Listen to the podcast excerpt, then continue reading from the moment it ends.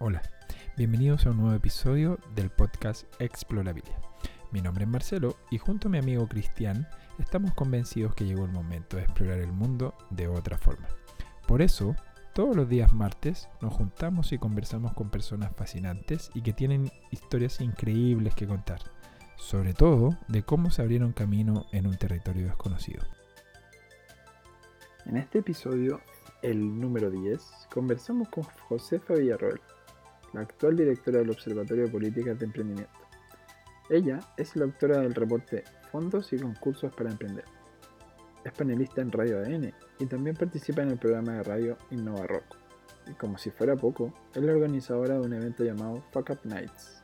En un día muy ajetreado, conversamos sentados en un cowork del Banco Santander.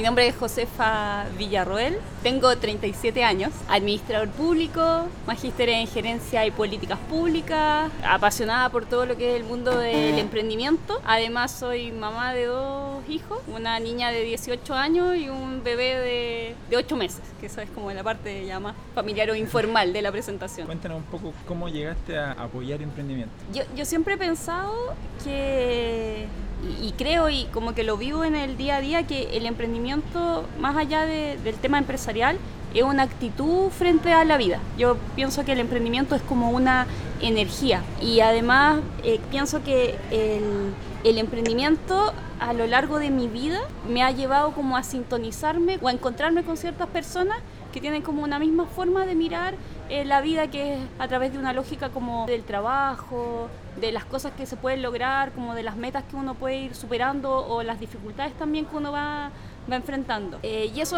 siempre fue de- como de que yo era chica, que estaba en el colegio, igual me gustaban un poco los negocios, como que vendía dulces en el recreo, como que vendía esquelitas, eh, lápices, gomas, cosas así. Siempre estaba como tratando de inventar un, un negocio en el, en el colegio.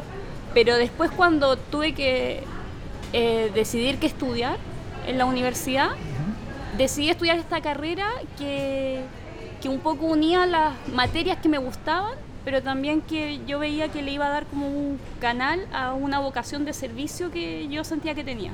Entonces, por eso decidí estudiar eh, administrador público, que yo siempre he pensado que es, es como una especie de ingeniero comercial, pero pero que trabaja en el Estado, que está profesionalmente formado para trabajar en el Estado. Y desde esa, desde esa carrera, te juro que desde que entré el primer día, yo todo lo que hacía tenía que ver con empresas, con emprendimiento, con desarrollo de, me encantaban los temas de eh, los tratados de libre comercio, de cómo habrían oportunidades. Y si incluso mis profesores en la universidad me decían, ¿y usted por qué está estudiando esto y no estudió ingeniería comercial si le gusta tanto la empresa? Y yo decía, no, pero es que desde lo público uno también puede aportar a que las empresas puedan hacer mejores negocios. Oye, Josefa, ¿y cómo, cómo llegaste a esa carrera? Porque no, no sé si no sé el número de egresados, pero no es una carrera, no conozco a otros administradores públicos. Oh, Quería entender un poco, claro, que ingenieros conozco millones, pero tomaste un camino atípico, ¿no? Tal como te decía el profesor, entonces lo que quería entender era quién te influyó, si tuviste algún profesor, tus papás, algún amigo que en la vocación media te mostró este, este camino, porque el camino lógico, aparentemente, que es lo, lo, lo que te decía el profesor y lo que, lo que te comento yo, siendo muy pesado, no, fue una, fue una sorpresa, así como soy la primera administradora pública que conoces. Sí, en serio. Claro, entonces quería entender cómo, cómo tú te abriste camino por ese lado y quién te ayudó a, a contemplar esta opción donde tú podías eh, trabajar desde el lado del Estado. Eh, ¿cómo, cómo fue ese, ese periodo? eh, eh, ¿quién, ¿Quién te mostró este camino? Mira, yo creo que lo que yo, por un lado, tenía muy claro las cosas que me gustaban. Por ejemplo, a mí me gustaba en términos de materia, me gustaba el derecho, que en un momento yo quería ser, por ejemplo, abogada, pero justo cuando tenía que entrar a estudiar estaba en Chile todo este tema de la reforma procesal. Entonces yo dije, pucha, es mal negocio porque voy a entrar estudiando con un sistema y a mitad de, la carrera me van a empezar a cambiar por otra cosa que todavía no está definida. Entonces dije, no. Eh, me gustaba mucho la economía, Eh, me gusta también esta cosa como de, como de los negocios eh, y realmente yo sentía que tenía también como una vocación de, de servicio de servicio público como que pensaba que podía ya algún momento llegar a trabajar en el Ministerio de Economía como que eso me llamaba la atención. Ahora cómo encontré la carrera de administración pública yo creo que fue suerte en el sentido de que administración pública en general está vinculada a las facultades de economía, donde está ingeniería comercial. Entonces cuando yo empecé a mirar carreras como por ejemplo ingeniería comercial o similares, aparecía ahí esa carrera que era administrador público y ahí yo me empecé a mirar la malla, a comparar las mallas de las distintas universidades que dan la carrera, ver los perfiles de egreso y, y vi que tenía además muchas de las materias que a mí me gustaban y, y me encantó. ¿Y con qué te encontraste cuando estudiaste? Porque de repente está la expectativa versus la realidad. ¿Te encontraste con una carrera que te potenció? ¿Te encontraste con una carrera que no era lo que esperabas? ¿Te abrió puertas? ¿Cómo fue, cómo fue estudiar ahí? ¿Cómo fue empezar a formarte profesionalmente en ese momento?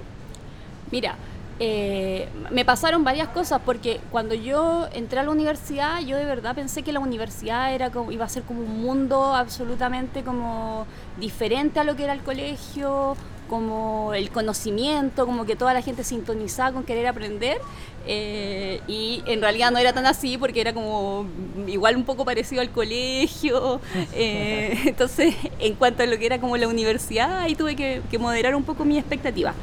En cuanto a la carrera, eh, tengo que decir que sí, lo- lo- la- las materias eran exactamente como lo que yo quería.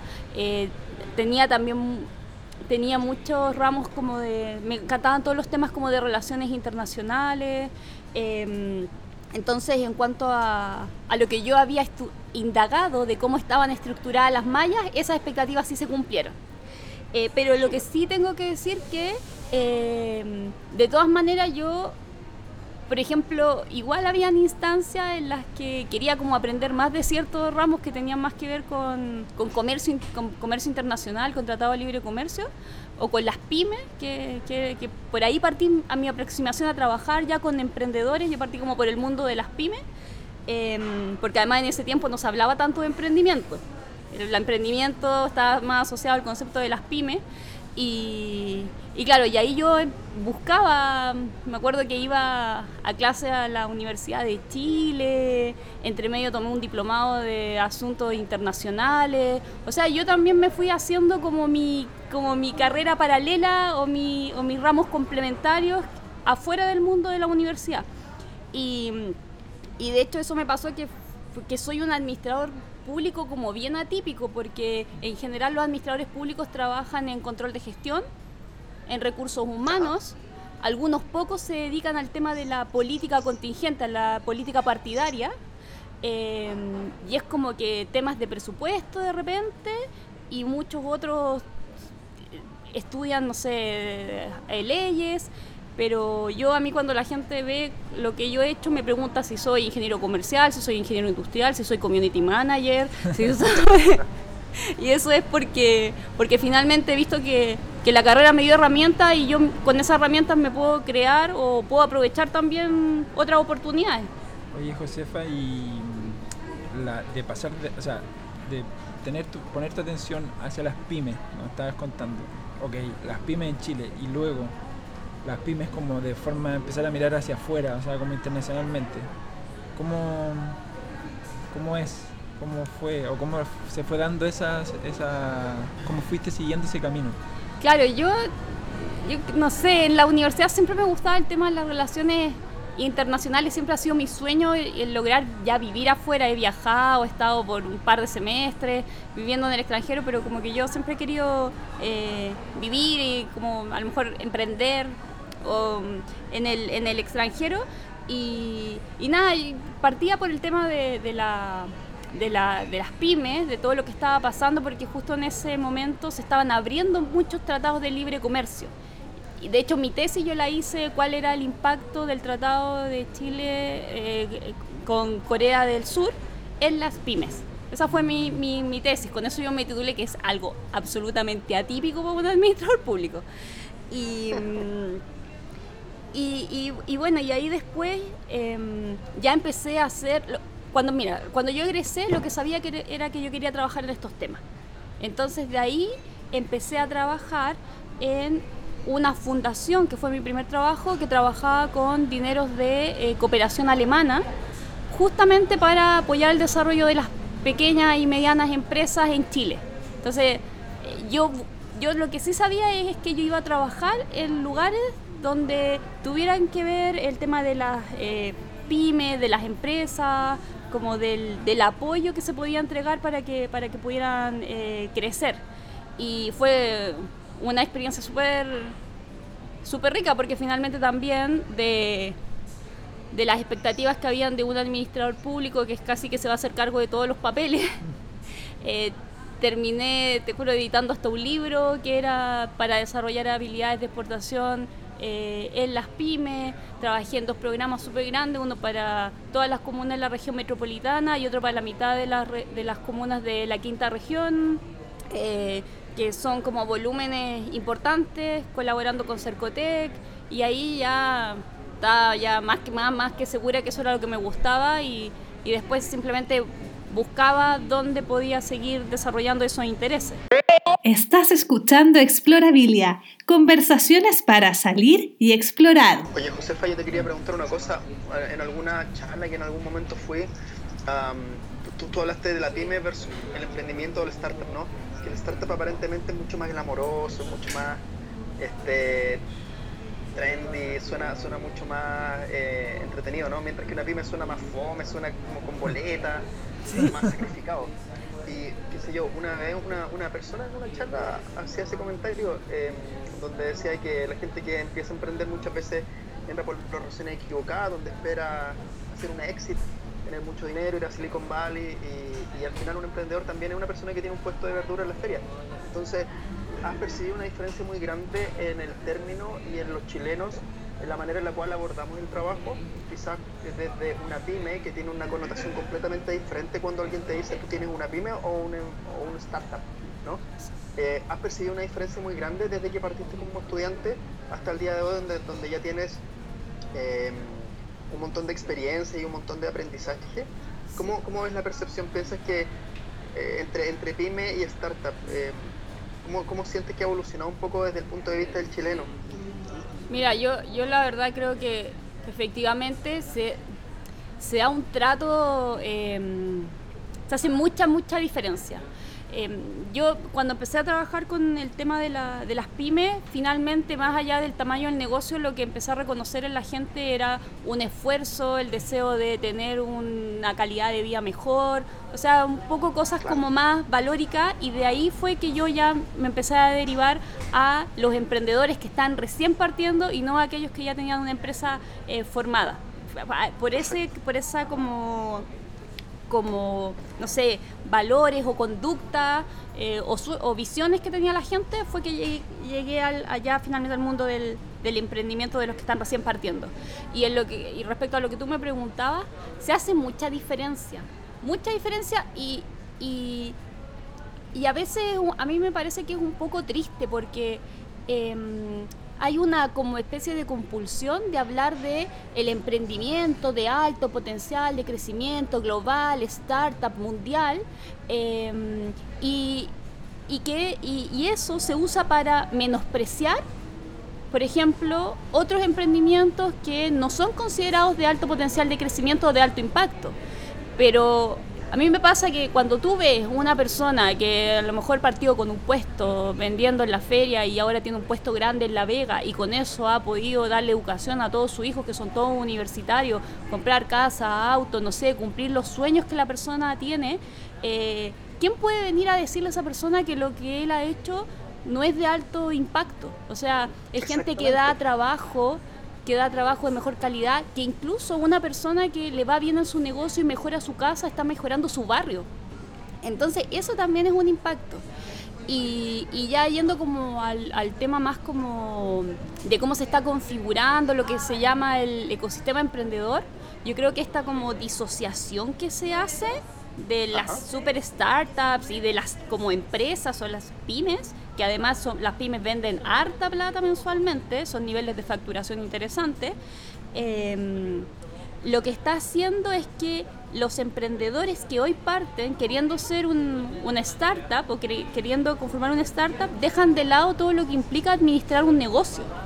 Entonces, cuando, cuando, cuando después el, el emprendimiento, la startup le va yendo bien y esto se empieza a configurar en una empresa, sí o sí se tienen que meter en temas de balance y temas de recursos humanos y temas de con el servicio de impuesto interno, que los emprendedores ahora casi dicen muchas veces, no, es que yo no estoy para eso, porque eh, yo estoy creando, eh, esas cosas no son para mí. eh, ¿Y dónde crees tú que se genera esa, esa como disociación? yo creo que si bien después como uno ya metodológicamente uno puede decir efectivamente son distintas porque tienen dis- tienen distintas características, yo creo que el problema que tenemos en general los chilenos y a lo mejor un poco expandido a Latinoamérica es que nos gusta ponerle una etiqueta antes de. Entonces, yo hoy día que estoy hablando contigo te digo, no, yo soy una emprendedora startup. No soy una pyme, pero no tengo nada. ¿Sobre qué? Sobre una visión. Puede ser que mi intención sea crear una empresa que sea dinámica, que crezca rápidamente, que sea global. Puede ser que sea mi intención hoy día. Pero si realmente logro crear una, una microempresa, una pequeña empresa, una gran empresa o una startup, eh, eso lo vamos a ver cuando yo ya tenga resultados que mostrar. Entonces acá incluso yo he llegado a decir que el que lo que ha sido como mi especialidad, que es el tema del- de los fondos públicos, los programas públicos de apoyo al emprendimiento, eh, ex antes tú catalogas al emprendedor. Entonces tú ves un emprendedor que habla inglés, que tiene como ciertas características, incluso que vive en alguna comuna y tú dices, no, este es de alto potencial de crecimiento. Y ves a otro emprendedor que puede ser más moreno, que vive, no sé, en Recoleta, y tú decís, no, este es un emprendedor tradicional. Te juro, pasa así, a veces es como antes de poder escuchar su idea o cómo la quiere desarrollar, ya se empiezan como a poner etiquetas en el desempeño de, lo- de los proyectos. Entonces, em, esto debería ser una vez que, que uno ya ve los resultados. De hecho, nosotros podemos determinar si algo es innovador o no una vez que ya impactó. Antes es como que una predicción que puede fallar. Oye, Josefa, ¿tú me podrías explicar en palabras cómo se compone el, si- el ecosistema de- del emprendimiento, las piezas que componen este eco- ecosistema, tanto privado como público? Sí, mira, eso ha sido bien interesante porque algo que se ha desarrollado mucho eh, los, los eh, últimos como 12 años, em, cada vez se ha ido como incrementando. Y bueno, y en Chile tenemos la particularidad que se, no se da en ningún otro lado, que el gobierno ha puesto mucha plata para desarrollar un ecosistema emprendedor. Entonces, los principales actores o el principal actor que mueve el ecosistema emprendedor en Chile es el Estado a través principalmente de la Corfo, que pone, que pone eh, dinero para los emprendedores y para las instituciones que apoyan a, a los emprendedores. Y eh, bueno, después ahí están también, por ejemplo, Cercotec, ProChile, eh, ahora está eh, dentro del ecosistema nuevo FIA. Hay otras instituciones, organismos de gobierno que también han querido poner un ficha en lo que es el tema del emprendimiento. Cernatur y acá como división, aunque sea muy chiquitito, tienen su pequeño programa de emprendimiento, pero el que, el, el manda eh, es Corfo. Em, y después em, tenemos, em, gracias al, al fomento de Corfo, se fueron creando las incubadoras de negocios, por ejemplo, últimamente espacios de cowork, em, aceleradoras también de, emprendimiento em, y otras se ha estado inyectando dinero a través del Mineduc y de Corfo a las universidades para que las universidades creen programas de emprendimiento. Entonces realmente el que dinamiza el ecosistema de emprendimiento en Chile es el Estado y eh, los privados han entrado de repente tímidamente porque es una buena carta de marketing o porque en otros casos eh, ven que necesitan obtener soluciones innovadoras en forma más rápida, entonces como que les conviene invertir un poco en esto para al interior o afuera para poder ir generando nuevos negocios. Eh, también, por ejemplo, otra cosa interesante es que se ha generado muchos medios de comunicación, o sea que el diario como más relevante en Chile, el Mercurio, tenga todos los días lunes una sección de innovación, de emprendimiento, eh, otros medios que, las radios que tienen su propio programa de emprendimiento cada vez más. eh, eso es algo que hace un par de años no, no se veía. Entonces, hay de todas las áreas. Hasta los bancos ahora tienen programas de emprendimiento. Oye, Josefa, yo quería volver un poco a centrarme en, en ti. Y estaba viendo tu LinkedIn y me di cuenta de, todo lo que estudiaste después de egresar. Quería entender un poco qué, qué- buscabas y cómo fuiste armándote académicamente hasta llegar donde estás el día de hoy, porque bueno, estudiaste en la, en la Universidad de Santiago, la USACH, después estuviste en la Chile, en la Adolfo Ibáñez, en Babson. Entonces quería tratar de entender un poco qué cosas buscabas para ir armándote em, como persona y profesional, porque, porque has tenido una, parte académica profesional brillante. Entonces quería entender un poco desde ese lado, desde el lado de Josefa, cómo fuiste buscando tus próximos pasos una vez que saliste de la U. Sí, mira, ahí eh, yo creo que, que hay una mezcla de dos cosas. Hay una mezcla de, de poder como diversificar como los conocimientos y también un poco eh, las realidades que en las cuales uno va aprendiendo, porque estudiar administración pública en la USACH es bien distinto a estudiar tu magíster en gerencia y políticas públicas en la Adolfo Ibáñez. O sea, eh, de acuerdo. son profesores distintos, son compañeros distintos, son entornos distintos, e infraestructura universitaria diferente. La, eh, mirada era, la mirada era muy distinta. Claro, ¿También? claro, eh, claro, también la mirada era, era, era diferente. Eh, entonces, por un lado, también como poder como eh, diversificar y, y- y ampliar mi- mis conocimientos y también yo creo que eso me ayudó que con el tiempo he logrado eh, tener una forma de trabajar que es súper adaptable. Yo ahora cuando desarrollo actividades de emprendimiento, eh, lo digo con orgullo que, que puedo hacer eh, actividades en forma exitosa. Por ejemplo, lo que estoy haciendo ahora con eh, pequeños em, vinicultores que están recién produciendo vino en la sexta región. O también puedo ir a hacer un mismo taller eh, al grupo de jefes de unidad de una empresa importante. O sea, son las mismas metodologías que soy capaz de adaptarlas a la realidad de la gente y, y las personas aprenden y se llevan un conocimiento. Entonces eso por un lado, pero también sinceramente tengo que decir que en algunos momentos lo que busqué fue validación, porque eh, muchas veces cuando yo decía yo soy administrador público, eh, yo creo que la gente pensaba que yo era una especie como de secretaria comunista, porque además como era administrador público de la USACH, entonces, entonces yo realmente percibía eso, que la gente como que no entendía. Yo creo que también buscaba un poco esto de, eh, de validación. Y eso el en los años se ha transformado en que me ha permitido generar una, cer- una cierta independencia, que, que yo la reconozco en las instituciones con las que trabajo, ellos me la hacen sentir y los emprendedores también. Que, que yo tengo un nivel de independencia donde me puedo, puedo es- expresar una opinión que la gente realmente la valora y cree en ella. Em, y eso, eso es algo que ya se ha dado con el tiempo, que no, lo, que no lo busqué, pero sí en un momento era también como validarme. Y lo que hice en el tema de, de Babson, eh, eso fue una beca que me gané de la Fundación Luxic y de Babson College y, y realmente yo siempre he pensado que ese fue como un premio que recibí como en, la vida de tanto esfuerzo eh, porque además yo estudié toda mi carrera, mis posgrados, trabajé eh, con una hija, yo fui mamá en la universidad, eh, entonces cuando obtuve la beca eh, realmente lo tomé eso como, como, un, como un regalo y entonces lo aproveché desde ese punto de vista de ir a aprender, fue, estuve un semestre en, en, en Babson en un programa especial de metodologías para personas que enseñan temas de emprendimiento. No, y ahí yo era una esponja, te juro, así, yo creo que no puedo haber estado más feliz en mi vida que, que ese semestre.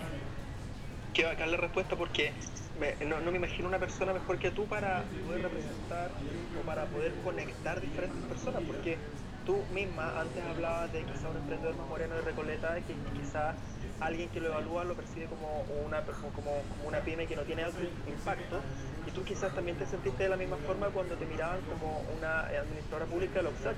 Y eso te da empatía.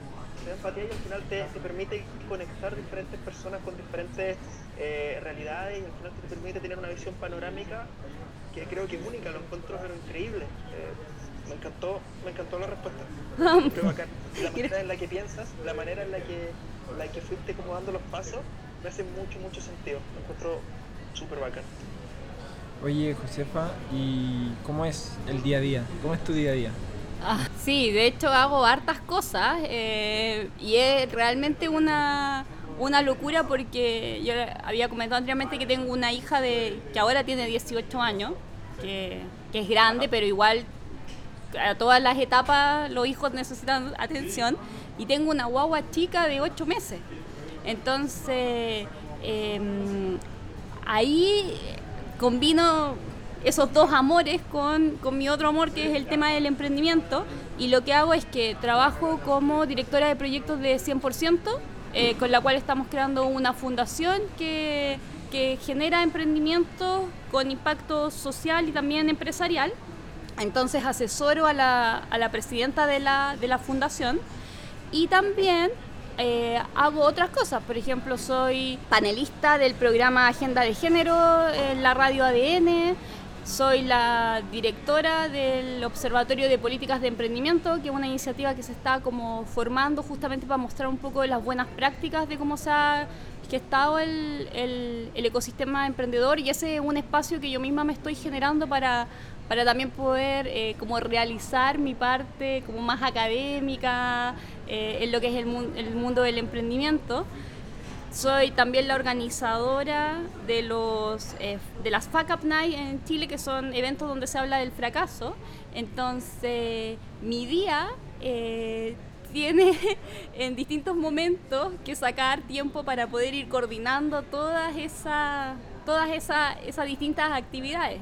Yo creo que en este momento eh, lo que hago es que he logrado em, poder como consolidar los- un poco los conocimientos que he ido teniendo todos estos años y finalmente me eh, desde ese manejo, desde ese conocimiento, me puedo involucrar en distintos proyectos porque finalmente eh, voy aplicando o voy adaptando todo lo que he podido capi- capitalizar en, en- todos estos años, todas las experiencias de emprendedores, de empresas, de instituciones, mi misma experiencia personal la he podido capitalizar y así eh, contribuir en forma súper como práctica em, con, distintas, con distintas actividades. Em, entonces, eso, eso, eso es algo positivo. Pero también me cuesta, tiene algo negativo, que la gente a veces no entiende lo que yo hago. A veces cuando, te juro, pasa que ven que hago tantas cosas, piensan que no tengo pega. Entonces es como que, como que pituteo todo el rato y es como, claro, uno lo puede ver como, como un pituto, pero, pero finalmente es mi forma de trabajo y, y eso también pasa un poco en Chile, que todo lo que sea un poco más flexible es súper difícil de entender. Hay personas que no, que no piensan que uno realmente se puede crear una forma de trabajo así. Claro. ¿Cómo generáis lucas? Esa, esa pregunta es como, ya, pero ¿cómo paráis la olla? ¿Cómo pagáis cuenta? Claro, eso mira, eso ha sido un poco difícil y sabes que es algo que me ha tocado conversarlo con hartas como mujeres que, que en el mundo del ecosistema de distintas áreas que están eh, haciendo su- sus como sus propios emprendimientos o que trabajan desde el mundo de la academia. Em, yo eh, a lo largo de mi vida siempre he trabajado eh, en- para instituciones o por decirlo de alguna manera empleada. Em, ahí hay una cosa que yo creo que sí hizo la diferencia. Es que yo muchas, muchas, muchas veces trabajaba a honorarios. Y a mí la verdad que nunca me incomodaba. Y, y tenía conciencia de que el día de mañana me podía quedar sin trabajo y iba a tener que empezar a buscar de nuevo y que me iba a ir sin in- indemnización, sin nada. Entonces es como que no, nunca adquirí ese miedo a no tener trabajo, porque yo sabía que siempre podía conseguir o yo me iba a generar una oportunidad de, de tener eh, de dinero. Y, y así, ahí ha- así ha sido. Y finalmente, como paro la olla, es he llegado a diseñar un, un esquema que es donde mantengo una parte de las actividades como con especie como de fijo o, o basal y el resto son actividades que son eh, más flexibles. ¿Ya? Y así, eh, bueno, y también tengo que decir que, eh, que también yo creo que se refleja un poco en cómo es mi personalidad. Que también mantengo un nivel de vida yo como súper como simple. A mí me encanta me encanta eso. Entonces como que no tengo grandes deudas. No, eso, eso ha sido como la mezcla como, como precisa. Eh, actualmente parte de mi, de mi trabajo, claro, eh, tengo algunas actividades que son fijas y otras que son variables porque yo eh, decidí que cuando iban a ser mi, mi hijo, mi, mi hijo pequeño ahora, yo iba a priorizar tener tiempo con él. Entonces este esquema de trabajo me viene súper bien porque finalmente si la guagua se porta bien, tengo más tiempo para trabajar y organizo más actividades y el flexible lo amplío y si el bebé se resfrió, el flexible le cierro la ventana un rato y así me voy adaptando. ¿Qué te costó llegar a ese modelo? ¿Fue difícil? Mira, eh, fue difícil. ¿Y sabes por qué fue difícil? Porque en un momento me costó mucho monetarizar. Si yo eh, hacía el ejercicio de yo verme como un emprendimiento, como, como Josefa Villarroel Emprendimiento, el tema de haber estado tanto tiempo involucrada en lo público, eh, me costaba, me costó mucho aprender a cobrar. Entonces yo hacía muchas, muchas actividades gratis. Entonces tenía estas, esto, estas actividades como fijas que me daban como mi sueldo y yo dedicaba mucho, mucho tiempo a hacer actividades, contribuciones al tema del ecosistema. Y, y en un momento me empezó a pasar que eh, yo veía que, pucha, yo hacía como todo gratis y me invitaban y, y de repente veía que a los otros por hacer lo mismo que yo, o a veces en menor tiempo, e incluso lo voy a decir, de mucho menor calidad, les pagaban. Y les pagaban bien. Y entonces yo decía, no, pues pero aquí hay algo que está mal. O sea, ¿por qué a mí eh, no me pagan y yo hago todo gratis? Y, además después cuando alguien a lo mejor me pudiera dar una oportunidad, eh, no me llaman. Entonces, ¿qué, qué está pasando ahí? Y, y tengo que decir, así como gracias a, en este caso, gracias a, la guagua, porque finalmente la guagua me puso como un costo de oportunidad, que no era yo. El, el costo de oportunidad es, es una hora que no voy a estar con mi, con mi hijo. Entonces como que eso me ayudó mucho a ponerme más comercial. Y también ordené un poco las horas de actividades como pro bono que hago. Entonces yo dije, ya voy a dejar una hora determinada de cosas que hago en forma gratuita para colaborar con el ecosistema. Pero si... em, pero cualquier otra actividad que le esté generando un valor significativo a otro, no, pues yo también tengo que ganar. Eh, que es como lo que cuando uno enseña los temas de metodologías de emprendimiento, es que uno no se puede provocar fuga de valor. Si tú estás creando valor, bueno, tú también tienes que ser- tener algún tipo de retribución. Que tuve ahí un par como de, de amigos, mentores que me dieron un par de consejos que se los agradezco infinito. Y pasó algo mágico que yo empecé a cobrar y me empezaron a pagar. Oye, Josefa, yo estaba, estaba viendo tu blog y me imagino que con todo este crecimiento del ecosistema aparecen personas y me gustó mucho tu post del consultor chanta. Me tocó encontrarte con muchas personas que de repente quizás se leían un libro y después estaban predicando y, y llegaban y tenían, eh, no sé, pues, eh, una audiencia que los escuchaba como si fuesen la verdad absoluta. Es- me imagino que es parte del crecimiento que te ha tocado ver en, en- en el Chile más emprendedor. Sí, sabes que eso es una cosa un poco, yo creo que se da en, to- en todos ámbitos, pero, pero cuando estamos hablando de emprendedores que a veces tienen poco dinero o, incluso su tiempo es súper valioso y que lo estén malgastando con personas que prácticamente lo estafan porque no les están entregando un servicio como de calidad, a veces les cobran por cosas que son gratuitas, eh, eso no se puede llamar de otra forma que un consultor o una consultora chanta. Y, ese, y ese como post o, nota que escribí, la escribí porque yo hago mensualmente un reporte de, de fondos, donde les recomiendo, es un, es un documento que yo lo hago, lo comparto gratuitamente para todos los emprendedores y las emprendedoras. Y encontré una persona, me avisaron de hecho los emprendedores, que había plagiado el documento le había cambiado la portada, le había puesto su nombre y lo vendía. Ay, qué feo. Sí, o sea, más chanta que eso no podía haber. Wow. Oye, y a, pro- mal. a propósito de ese mismo eh, de ese mismo reporte, m- eh, una pregunta un poco extraña quizá. ¿En qué momento del año conviene generar una oportunidad o generarse oportunidades para emprender o para empezar a... Ah, Mira, en, por lo menos en Chile, todo el año. Yo todos los meses eh, selecciono entre 15 a 20 distintos fondos que están abiertos.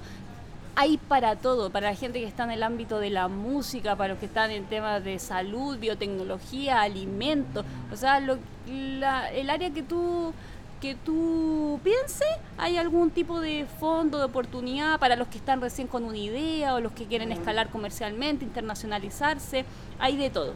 Ahora, si tú me preguntas cuál es la mejor época del año para postular, eh, yo te diría que alrededor de octubre. ¿Por qué? Porque como la mayoría de los fondos tienen financiamiento del Estado, el Estado tiene que cerrar en eh, la segunda semana de diciembre los temas presupuestarios. Entonces, ¿qué es lo que pasa cuando tú postulas como en octubre? Es que todo es más rápido. Porque a veces postulan, no sé, pues en enero y puedes estar esperando hasta marzo, abril, mayo el resultado, pero si postulas en octubre eh, ya te van a entregar en un par de meses o en un mes ya el resultado. Entonces te, te da una mayor agilidad. Ya, buenísimo. Qué buen tip ese, ¿eh? buen tip. Sí. Oye, Josefa, vamos a ir cerrando porque ya estamos sobre los 30 minutos. Ha sido una conversación muy interesante. Demasiado Creo interesante. que hay, hay muchas cosas eh, que dan pero para largo. Yo quería cerrar con... eh, yo, siempre, cuando, cuando le pregunto a una persona... eh, a ver, ¿cómo lo digo? Siempre le pregunto a una persona lo mismo. eh, te quería preguntar a ti, quizás cambiar un poco la pregunta. Yo siempre pregunto en qué te fijas al contratar, pero a ti te lo quiero preguntar como en qué, en qué te fijas al momento de quizás invertir en una persona o en dedicarle tiempo a una persona. em, ¿Qué rasgos ves tú como, como, como rasgos que pueden predecir un poco el éxito eh, en, una, en, una, en una persona que, que se dedica a emprender? Mira, yo, yo una de las cosas que, que pienso es realmente las cosas, las pequeñas o las grandes cosas que la persona puede mostrar que ha hecho. ¿ya? Acá eh, actualmente, particularmente en todo lo que está involucrado el tema del emprendimiento, desde los emprendedores hasta las instituciones que a- los apoyan, los consultores, hay mucho de bla bla. Y, y cuando uno ve eh, temas más de actitud de la gente, como, como, como que, que finalmente, independiente de lo que haya estudiado, te puede transmitir que está haciendo lo que le gusta o que tiene planes futuros y que tú ves que está trabajando como para, para eso, eh, incluso más allá de los títulos o de, la, o de las competencias, yo creo que eso es como algo súper valioso. También otra cosa que yo valoro mucho es las personas que, que se plantean eh, asegurando o, o destacando algún tipo de conocimiento que tienen. Son dos cosas y además que tienen la capacidad de aprender. Porque yo creo que algo que ocurre mucho, que me ha tocado algunas experiencias, es estas personas que, que, que están en modo aprendizaje continuo. Pero cuando tú les preguntas que destaquen algo que saben, de lo cual ellos pueden decir, tengo algún nivel de conocimiento, eh, no destacan nada. Entonces, claro, por ejemplo, una- un ingeniero comercial, él debe saber ciertas cosas, porque estudió cinco años para eso. Entonces debe saberlas. Eso no quita que pueda aprender, se pueda perfeccionar, pero también tiene que haber un conocimiento. Entonces, cuando yo veo a veces personas que, no sé, eh, estudiaron eh, una carrera, tienen un posgrado, eh, tienen 10 años de experiencia en la industria y se plantean como, no es que yo vengo aquí a aprender, no, pues, porque yo necesito tu expertise, porque con tu expertise más tu capacidad de aprendizaje podemos construir algo más grande. Entonces, eso creo que es importante. Oye, Josefa, ahora sí vamos a cerrar. Eh, agradecerte de nuevo. Eh, demasiado interesante la conversación. Muchas gracias por tu tiempo. Eh, y te iba a preguntar que nos dejes como invitado a la gente que, que nos escucha a seguirte. ¿Dónde- ¿Cómo te puede seguir? ¿Cómo puede eh, saber más de ti, saber más de las cosas y de los programas que tú participas y apoyas, como las coordenadas, digamos, digitales, por así decirlo. Sí, mira, todo eh, me pueden seguir o buscar todos como en mis redes sociales, que en general tuiteo mucho, ahora estoy con, eh, subiendo más información en Instagram. En realidad trato de comunicar por todos los medios para poder llegar con información que les sirva a todas las personas que quieren avanzar en, en la vida y que tienen un espíritu emprendedor. Entonces, www.josefavillarroel.cl, ahí van a encontrar todos mis contactos y pueden usar el que más le- les acomode. Buenísimo. Muchas gracias, Josefa. Cristian. Josefa, te pasaste, le quería agradecer el tiempo, la buena onda y me encantó la claridad. Te prometo que la respuesta que me diste de la vocación la encontré simplemente brillante, me encantó. Así que te quería agradecer la generosidad, el tiempo y, y lo valioso que fue la información y la conversación que tuviste con nosotros. Así Eso. que muchísimas gracias. Muchas gracias. Chao. Adiós. Esto fue otro episodio de Explorabilia. No olvides escucharnos y visitarnos en explorabiliapodcast.com y suscríbete en iTunes.